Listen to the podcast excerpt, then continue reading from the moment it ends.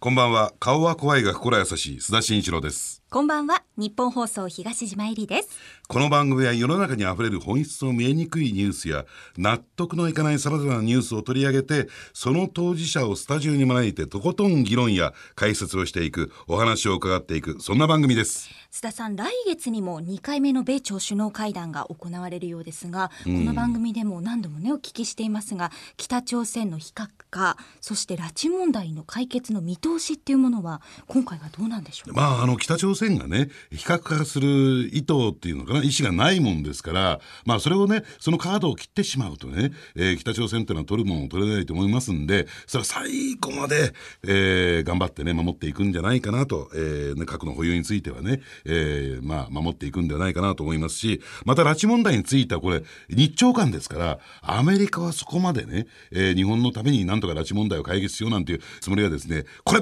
ばかりもこればかりもありませんからそこはですねやっぱり安倍さんに、えー期待せざるを得ないんじゃないかなと思いますけどね。さあ今日もニュースの真相に迫っていきます。須田慎一郎のニュースアウトサイダー。この後9時までお付き合いください。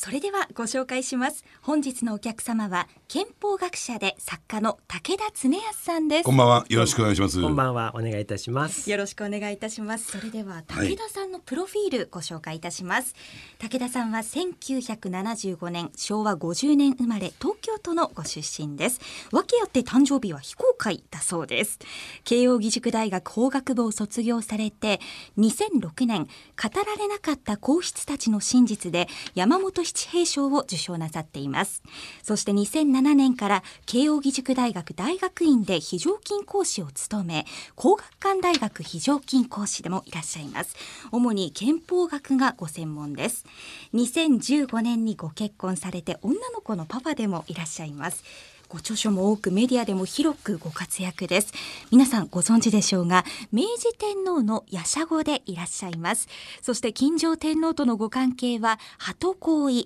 鳩子の子ということです。あの東島は初めてですよね。そうなんです、はい。そうですね、よろしくどうぞ。よろしくおあ願いします。の今日ね放送始まる前に、はい。あの結構ビビってたんですよ。どんな人が来るのかなって。あそうですか。ええ。はい。ええ結構気さくなおっちゃんでしょ？柔らかい穏やかな方で。まあ普段須田さんで慣れてたら多分誰が来ても大丈夫だと思いますけども。ええ。あのさてはね今日はね実を言うと2回目の登場なんですよ武田さんは、あの今年はね改元という国家的一大イベントを控えているじゃないですか、はい。えーまああの歴史や本来の改元の意味、えーこれまでの流れの問題点などをいろいろとね伺っていきたいなと、えー思ってるんですけれどもあの実を言うとどうなのかな？ラジオ聞いてる皆さんもそうだと思うんですけどもあのこの改元日本人でありながらね、えー改元のその意味するとこ本当の意味するところであるとか皇室って知ってるようで意外と知らないんですね。そうなんですよね。学習院に卒業であながら。いながらはい。ええ。だから今日はねそういったところねどんどんどんどん聞いていきたいなと思うんですけれどもその前にその前にですよ、はい。ねあのその話はぜひ伺いたいんですけどもやっぱり武田さんがねお見えになってるということで、えーね、この収録している最中の、えートップニュースっていうとやっぱりあの JOC の話もねあのぜひ伺いたいなと、はい。えーお父様がね、え。えーちょっと渦中にね、はい。あの巻き込まれてしまってますけども、うんはい。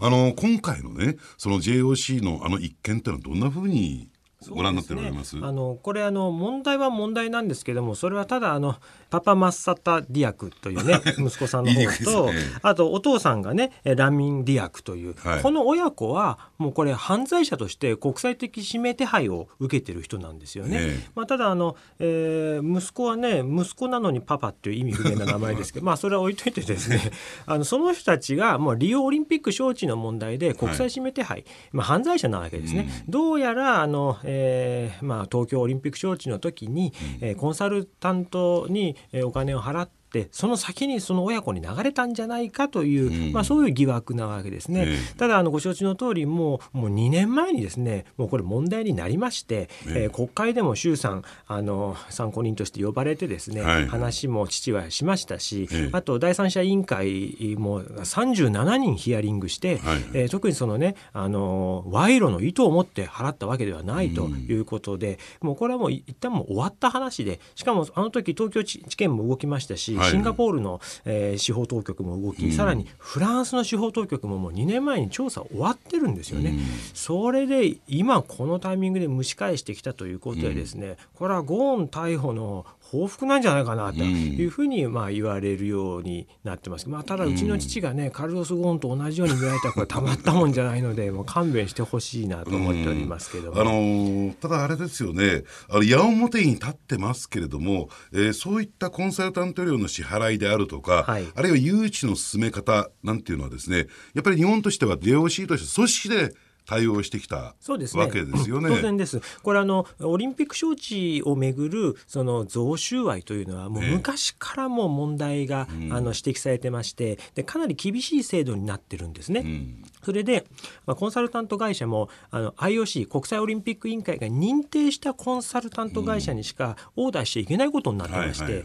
で今回問題になっているシンガポールのブラックタイディングス社というのは、うん、あの IOC の認定コンサルタントなんですよ。え yeah. えだからその 認定されたところに頼んだだけで、ええ。ー、だからもしこれが問題だというんだったら、うん、その IOC の会長もですね立件しなきゃいけないっていう話にもなってくるわけでして、え。まあそういうことを考えると結局ちょっとあのカルロス・ゴーン逮捕で鬱憤が溜まってるフランスがですね、うん、まあ、当局がちょっと一矢報いるような形で、うん、えー、今回、えー、まあ訴状に乗ったのかなと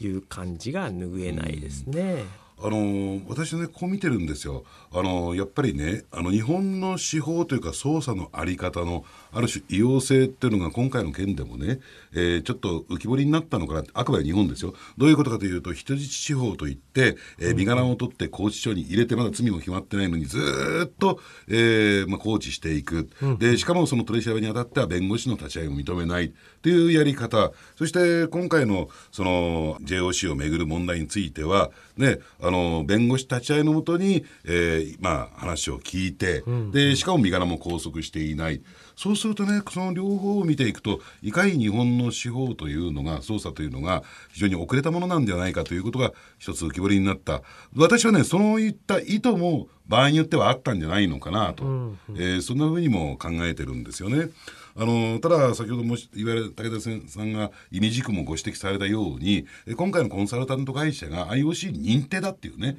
ここの一点を持ってみてもねなんかねまた別の意図が隠された意図があるのかなと。でしかもなぜ不思議だと思わない？あのどういうことかというとあのなぜね今回の件がセネガルの人でしょ？でしかも IOC っていうね国際的な機関。これがなぜ、えー、フランス当局があの捜査をしているのか実を言うと国際陸連っていうのはモナコにあってその司法権っていうのがフランスにあるんですよ。モナコっていうのは広告であってね、あの司法外交権がないもんですから、うんうん、ですからその辺りを取ってみてもなぜここまでねフランス当局が熱を入れてやるのかっていうこともねちょっといろんな意図があるんじゃないかなというふうに、うん、えー、見といていただければいいかなと思うんですね。あのー、ねなんか、えー、ねせっかく出てきていただいたんで、えー、まあこの話をちょっと聞いちゃいましたけどもすいませんねなんかご迷惑な話も。あの、うちの父はですね曲がったこととか大嫌いな人なんですよ。だからちょっとずるいこととかあのルールに反することってのはもう本当嫌う人で、であとあの美味しい話っていうのは絶対何か裏があるってもう何十回も聞かされたんですね。であのあまりにも慎重で石橋を叩いて結局渡らないタイプの人なんですよ。ですからその父に限っては金ばらまいて買収してこいみたいなねそんなことを指示したってことはもう私がもう断言します。100%ない。うん、はい。なんか私に対してそれ言ってるってことはお前だったらありそうだみたいななんかそういうニュアンスも。そんなこと一言も言っておりませんが。ないですからね須田さん そろそろねちょっと本題の方のちょっと会議についてはお伺いしたいんですが、はい、あのそもそもねこんな質問をすると日本人としては非常に恥ずかしいんですけどもえ改元とは一体どういう意味を持つんでしょうか？はいはい。あのもともとはですねあのまあ特別いいことが起きた時とか、特別悪いことが起きた時に元号って変わってきたんですね。うん、いいことが起きて改元するとそのいい流れに乗る。で悪いことが起きて改元すると悪い流れを断ち切る。まあ心機一転という意味合いがあったんですね。まあ、ただ幕末に改元、まあ、悪いことが起きすぎちゃって、ねえ。ー、ペリー来航だとか地震があったりとかいろいろとあってですねコロコロ元号が変わったということがあって、明治以降はもうちょっと整理しようということで、ねえ。ー、改元の理由を一個後に決めたわけですよ。うん。それが天皇の崩御だったわけですね。え。天皇陛下がお亡くなりになる。これまあ崩御と言いますけれどもこれはもう日本国民にとってもう最大の悲しみではないかということで、そこに整理したわけですね。ねえーところがあの、まあ、えー一世一元号ということで明治天皇の時代は明治、はい。大正天皇の時代は大正。それで来たわけですが、まあ、あの天皇陛下がですね、えーまあ、お元気なうちに上位をなさるというご意向をお示しになってですねそれが実行されるもんですから従来の天皇陛下が崩御なさって言語を変えるというのとはちょっと違う理由で天皇陛下が変わるから、あの言語が変わるということでですねあの、えーちょっと明治以降おこれまでない形の言語の改元が行われますね。うん。えーですからまああのえっ、とまあ天皇ごとに言語が立てられますし、いいことが起きた時悪いことが起きた時に変わるという、まあ、そういうもともと運用していたわけですね。なので、まあ、あの天皇陛下が交代をなさるので、えそこで言語が変わると、新しい時代を迎えるという、まあ、そういう意味ですね。はいあのー今のお話伺ってねあの通常ですとこう崩御に伴う改元であの悲しみの中で行われるということではい。え今回はそうじゃないですよね。そうですね。そのある意味でこの喜びの中で行われるっていうのは、はい。これどう受け止めたらそうですすね。やっぱりあの、えー昭和から平成に移った時はですねまさに昭和天皇崩御のその日に新しい元号が公表されでしかもこのその日の晩に改元だということでですね心の準備もできないまま昭和が終わったという感じでしたね。ですからあのあの時は改元とか元号次なんだろうなんていう話をすること自体が、もう天皇陛下が亡くなるという意味の話なので、ええ。まあ不敬と言われたようけな極まりない極まりないという。ところが今今回はですね、あのお元気なうちに上位なさるということですからじゃあ元号はいつ変わるのかな、な何日に発表されるのかでどんな元号になるのかこんなことをあの話題にすること自体はですね、あのそんなあの、まあ、気楽に皆さん話題にできるような空気ですけども、これが前回の改元と今回の改元の大きな違いというふうに言えるでしょうね。はいあの改元という点ではねあのこれまで、まあ、改元とか元号という点では、えー、250回ぐらいですか？そうですね、えっと、平成があの最初から数えて247番目ですので、今度248番目ということになりますね。あのこれはあの、えー中野上野王子が蘇我のイルカをを殺したというねこの大化の改新っていう有名ですけど、この時の大化というのが最初の元号だったんですね。その後一旦ちょっと途絶えるんですけども701年に大法という元号が定められてから現在まで約1300年間、一度も途切れることなくずっと元号というものが使われてきてます。ん。はい、でもともとはですね中国で元号というものを使うようになったんですけども、その後朝鮮とかベトナムとか周辺諸国が元号を立てることがあったんですが現在は世界中で元号を使っているのは日本だけになってしまったんですね。ですからもともとは中国からそういう元号というものを受け取ったんですけども、もはやこれはですね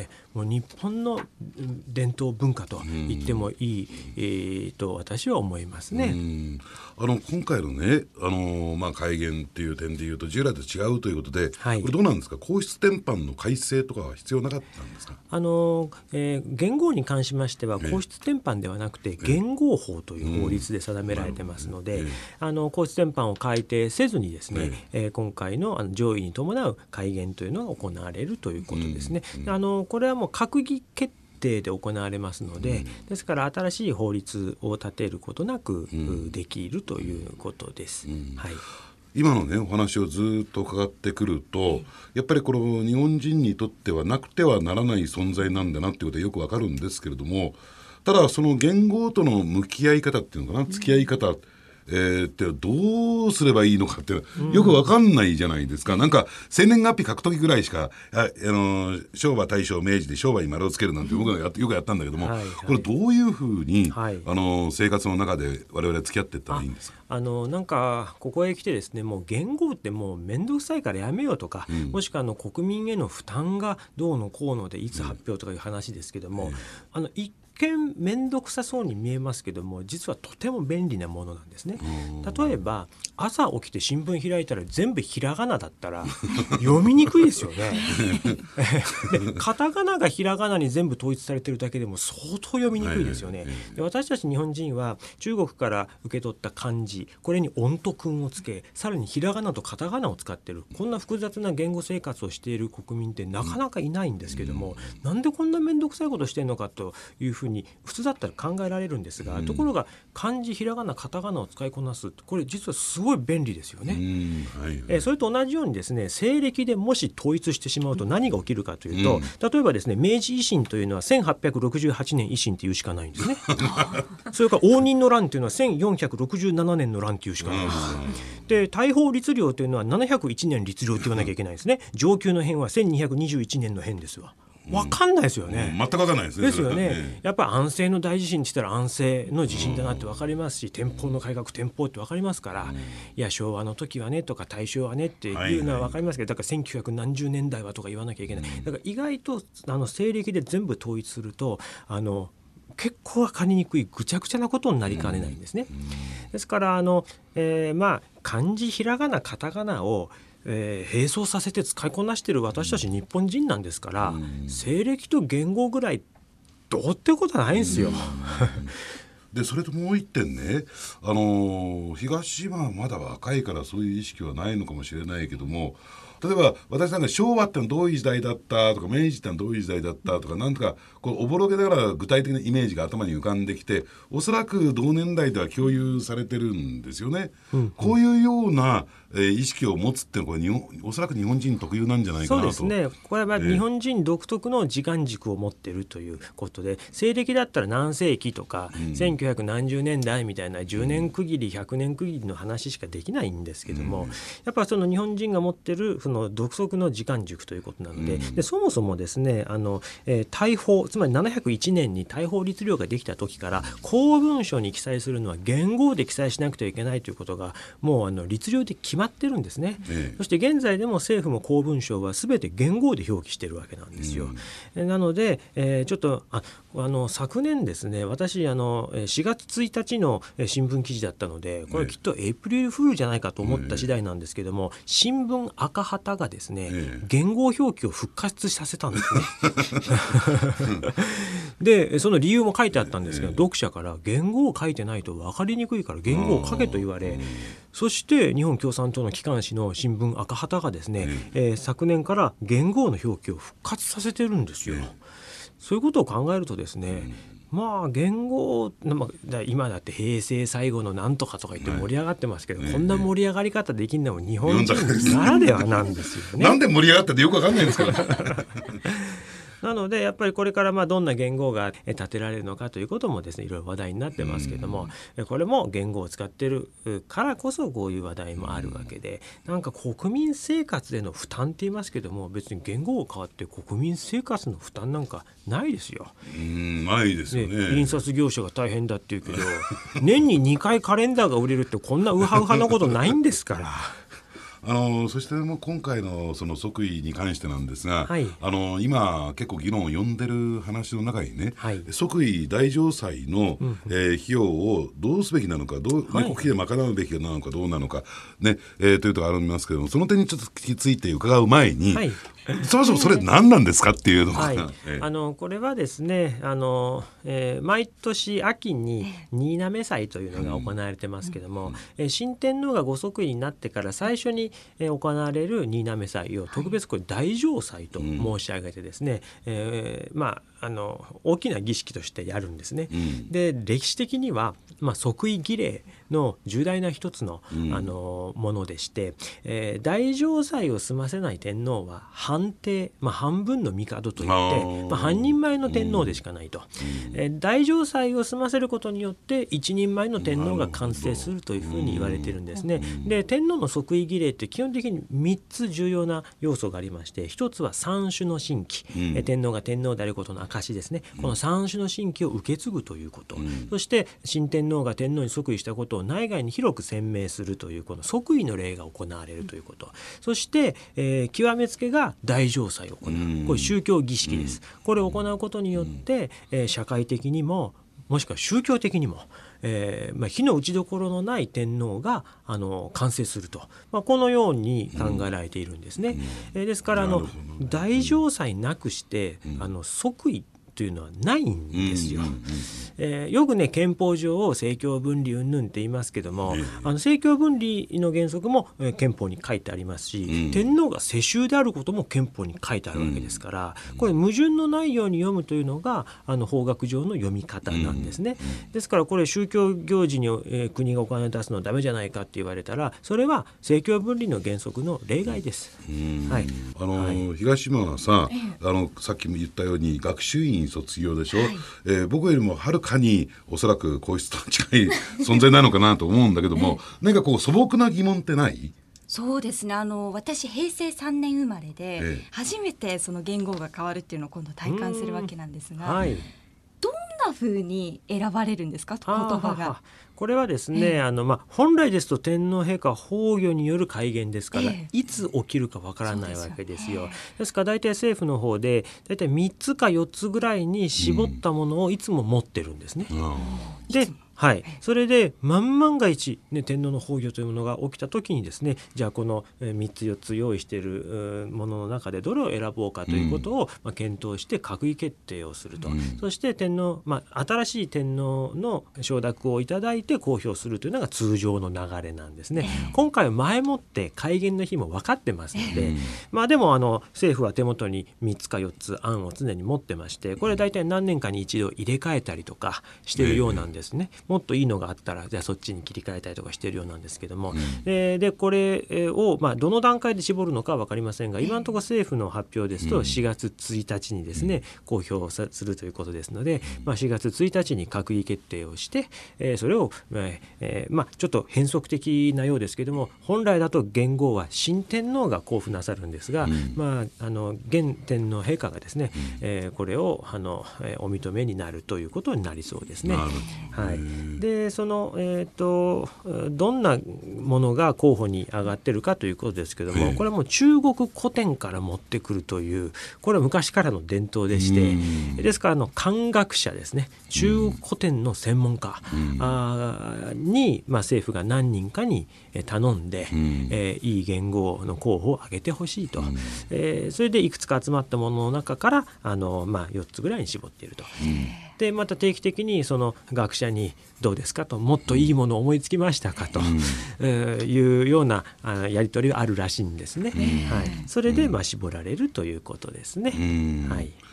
あのー、まあただ五条院による改元というのは、はい、まあ、今回が最初最後となるんですかね、えー、これは今後、まああのえー、江戸時代まではですね上位による改元というのはありましたけども、えー、えー、まあ、あのそもそも上位自体が法律で定められたものがなかったもんですから、うん、えそこであの特別法を作って、えー、上位そして改元というのが今回行われますね。うん、でこれはあの一度限りではあるんですけども、まあ、一つの先例になりうると思うんですよ。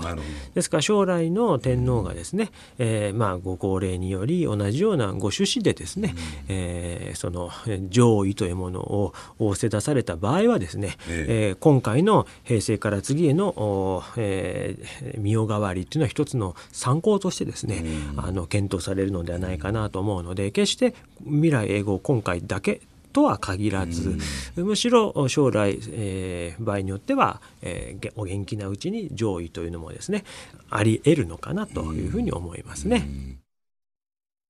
本日は憲法学者で作家の武田恒康さんをお迎えしてお話を伺っていますが、はい、まだまだ